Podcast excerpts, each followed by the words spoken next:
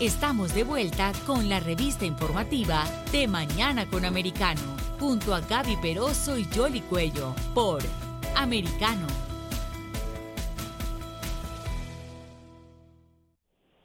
Continuamos con más informaciones aquí de mañana con Americano y ya Estados Unidos ha otorgado más de 2.400 millones de dólares en armamento a Ucrania. Incluso en las últimas semanas se, ha visto ya el envío de equipos de alto nivel, incluso helicópteros que fueron utilizados en Afganistán ahora están siendo eh, enviados a Ucrania. Pero algunos eh, especialistas han señalado que este armamento podría caer en un agujero negro. Ellos tienen de alguna manera el controla hasta Polonia, pero luego de que entra a el territorio de la guerra, Ucrania específicamente, eh, puede haber fidelidad por un tiempo, pero ese armamento podría caer en manos equivocadas de milicias, de otros militares. Para analizar esta realidad tenemos a César Sabas, él es experto en relaciones internacionales y seguridad internacional. Adicionalmente, conductor del programa Strategies en Contrapoder. Muchísimas gracias por estar aquí.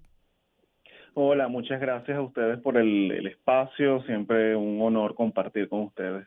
Sí, quería que nos comentara justamente qué se dice en materia de inteligencia de lo que podría suceder con este armamento y si Estados Unidos tiene alguna manera de controlarlo. No, no, no. Hay forma, una vez que pasa la frontera y llega a territorio ucraniano, ya justamente la OTAN no interviene y no le hace seguimiento al armamento, en parte porque eh, esto cae en manos del, del, ejército ucraniano y es él el que lo tiene que administrar. ¿Por qué lo hace así? Porque es para evitar riesgos de que Rusia ataque ese convoy militar y sea un convoy militar de la OTAN. Ya los rusos han dicho que cualquier convoy que lleve ayuda militar a Ucrania va a ser objeto de ataque. Entonces, por eso es que la OTAN lo lleva hasta Polonia un país fronterizo y de ahí son los mismos ucranianos los que lo meten en territorio ucraniano. Ahora, ya hay armamento OTAN que ha caído en manos de los rusos. Por ejemplo, estamos hablando de los misiles Javelin, los Enlav británico y armamento que ha enviado a España. Eh, sabemos que está en manos de los rusos porque ellos mismos ya los han mostrado. Cada vez que capturan a un batallón ucraniano, o los ucranianos se ven obligados a huir, muchas veces dejan ahí el armamento y está caído en manos de los rusos.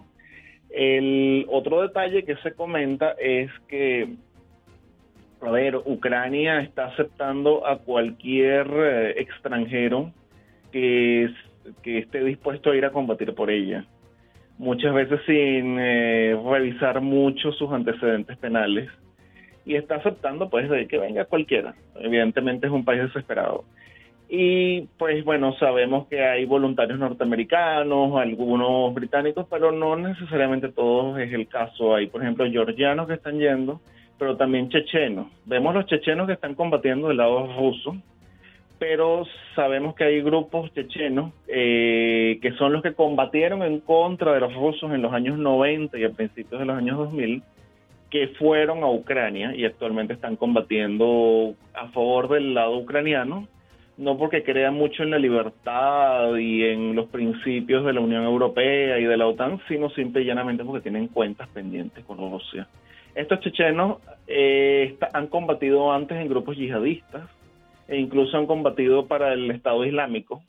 Entonces, pues, ¿qué posibilidad hay que finalizada la guerra, ellos que se queden con algún armamento y lo distribuyan a otro grupo? Es probable, es posible también eso va a depender de cómo quede Ucrania después de la guerra, porque si queda como un Estado fallido, no va a poder controlar ese armamento. César, pero el temor que existe es ni siquiera esperar hasta que termine la guerra, sino que se, se pueda estar gestando allí un tráfico de armas. Es decir, así como hay algunos que de pronto tienen cuenta que saldar, otros o sea, que están viendo como oportunidades mercenarias para aprovechar ese armamento y llevárselo de, del sitio y que no cumpla el objetivo inicial, que es que los ucranianos puedan eh, eh, defenderse, sino más bien comenzar esa comercialización que es bastante amplia en el mercado negro, ¿no? De la venta y, compra de armas. Es totalmente probable y factible, de hecho, porque estos batallones extranjeros que están combatiendo ni siquiera siguen órdenes directas del Estado Mayor ucraniano. Primero porque ni siquiera hablan el idioma, entonces son prácticamente autónomos.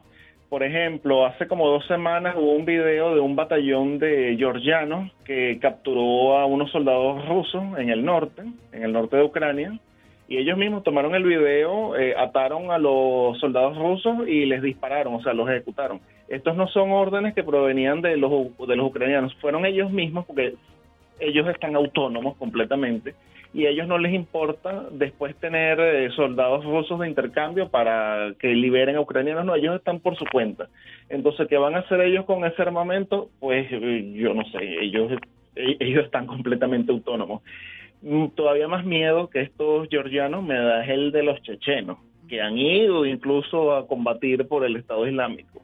Entonces es una situación bastante preocupante, por supuesto, pero me preocupa más aún después de esta ofensiva rusa que se está anunciando en el Donbass, porque si viene de verdad una guerra relámpago y el ejército ucraniano termina de caer, yo no lo sé, pero se está anunciando que se podría hacer si el ejército ucraniano termina de caer en el Donbass, Ucrania podría pasar perfectamente a ser un estado fallido. Entonces ahí ya no va a haber ningún tipo de control, ni siquiera de lo que haga el mismo ejército ucraniano con esas armas. Eh, porque también hay que comprender que si bien el ejército ruso es corrupto, el mismo ejército ucraniano también es corrupto. Entonces es probable que estas armas, yo no diría los helicópteros o los tanques, armamentos sí muy pesados, pero sí otro tipo de armas, e inclusive, por ejemplo, los drones, los drones que está enviando Estados Unidos, está enviando un armamento novedoso. Eh, en teoría los radares rusos no deberían ser capaces de detectarlo, pero si estos drones caen en manos de los rusos o se los dan a las manos equivocadas que ellos después las revendan, entonces es tecnología militar norteamericana que estaría en malas manos. Entonces... Y eso es la preocupación que, existe, porque a futuro, cuando se pueda presentar otro conflicto, porque desafortunadamente el mundo no puede vivir en paz, Estados Unidos quedaría vulnerable porque ya tienen parte de esa tecnología y también eh, eh, eh, hay muchos congresistas que están haciendo ese llamado incluso de que hay que ser estratégicos en cuanto a las armas que se le van a dar a los a los ucranianos, porque Estados Unidos también tiene que guardar su arsenal porque se tiene que prevenir a futuros eh, conflictos, ¿no? Claro, por lo menos ya lo que son los Javelin, que eh, son unos misiles que están funcionando muy, muy, muy bien en contra de los tanques rusos. Ya los rusos tienen Javelin en sus manos y los en el lado británico. O sea que ellos ya esa tecnología la tienen en sus manos.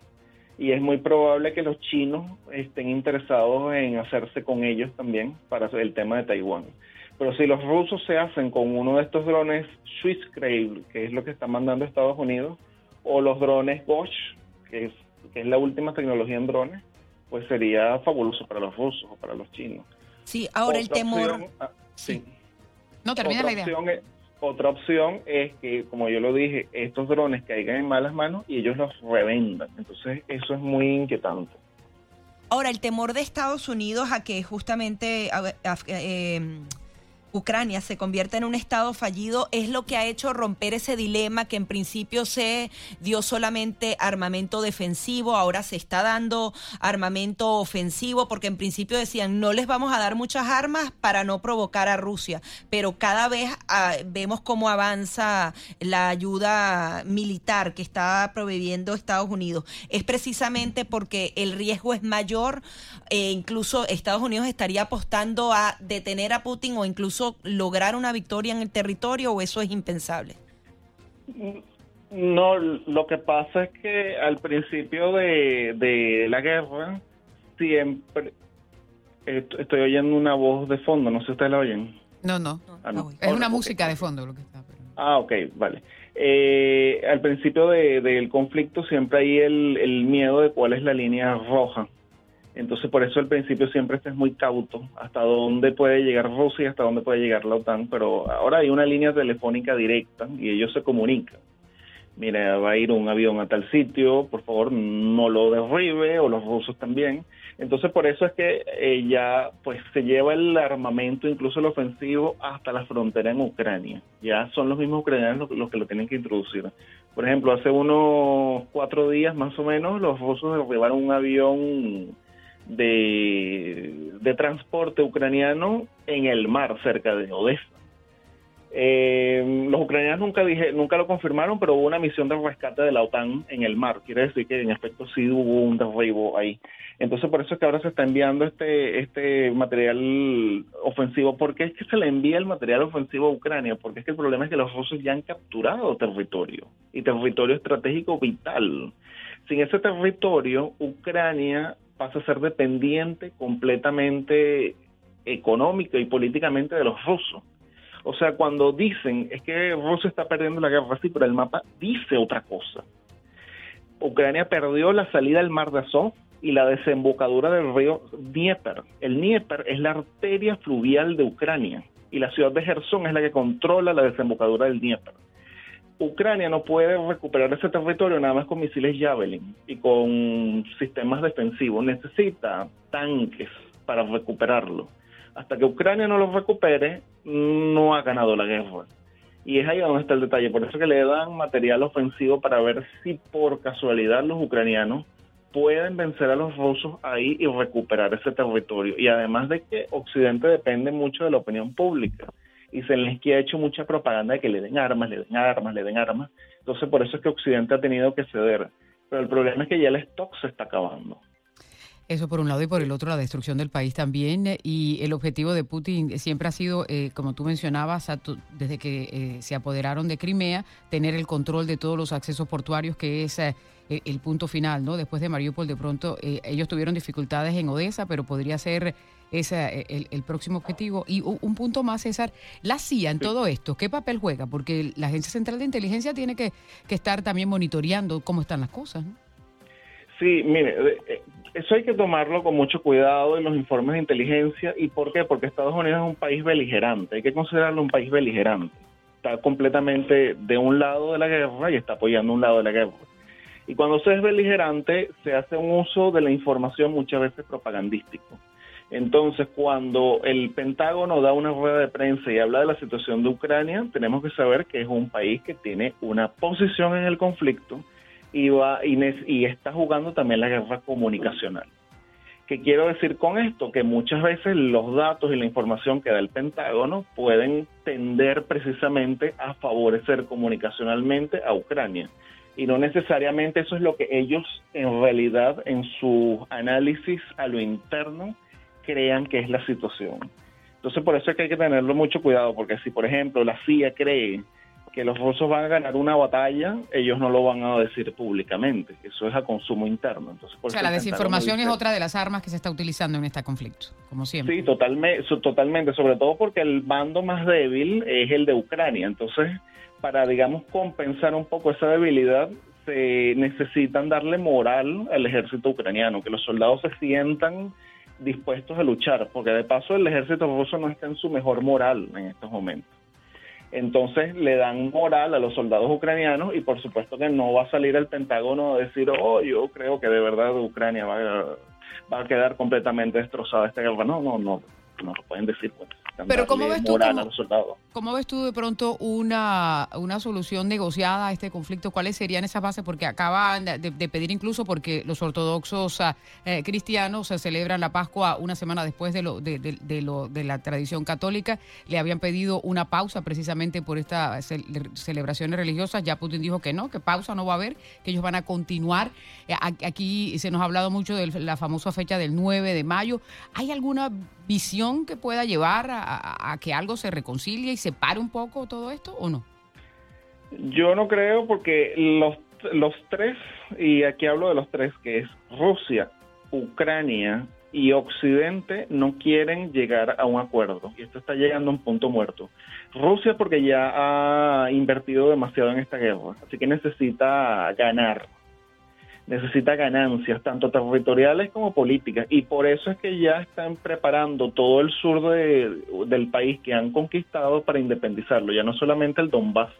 Por ejemplo, la región de Gerson ya están próximos a declarar artificialmente la independencia y hacer una nueva república que va a ser reconocida por los rusos, es decir, una anexión.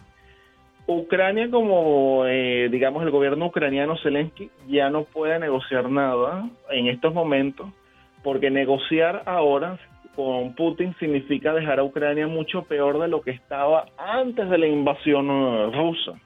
Entonces todo el mundo le va a decir, pero ¿por qué entonces no negociaste antes con Putin y si ahora hemos quedado mucho peor? Quiere decir que nuestra lucha no sirvió para nada. Entonces ahí, ahí Zelensky está metido en un callejón sin salida. Y por otra parte, Occidente ve esta guerra como una guerra proxy, es decir, utilizan al Estado ucraniano y le dan armas para que debilite al ejército ruso y por eso no quieren una, una salida negociada ahora. Occidente ve esto como una guerra entre Occidente y Rusia, pero es eh, Ucrania la que pone los muertos. ¿Y por qué lo digo? Porque una de las cosas que pide Ucrania para hacer un alto al fuego es que se haga un acuerdo de paz entre los rusos y los ucranianos, entre el Estado ucraniano y el Estado ruso. Ucrania se declara un Estado neutral, pero tienen que haber algunas potencias que garanticen su seguridad, por si acaso hay alguna otra agresión. y las potencias occidentales, por ejemplo, Gran Bretaña y Estados Unidos ya dijeron, no, nosotros no vamos a ser garantes tuyos. Quiere decir que la neutralidad ucraniana tampoco va. Es decir, la misma propuesta que está haciendo el Estado ucraniano ha sido saboteado también por Occidente. Los occidentales dijeron, no, yo no puedo garantizar tu seguridad, yo te doy armas, pero yo no garantizo tu seguridad.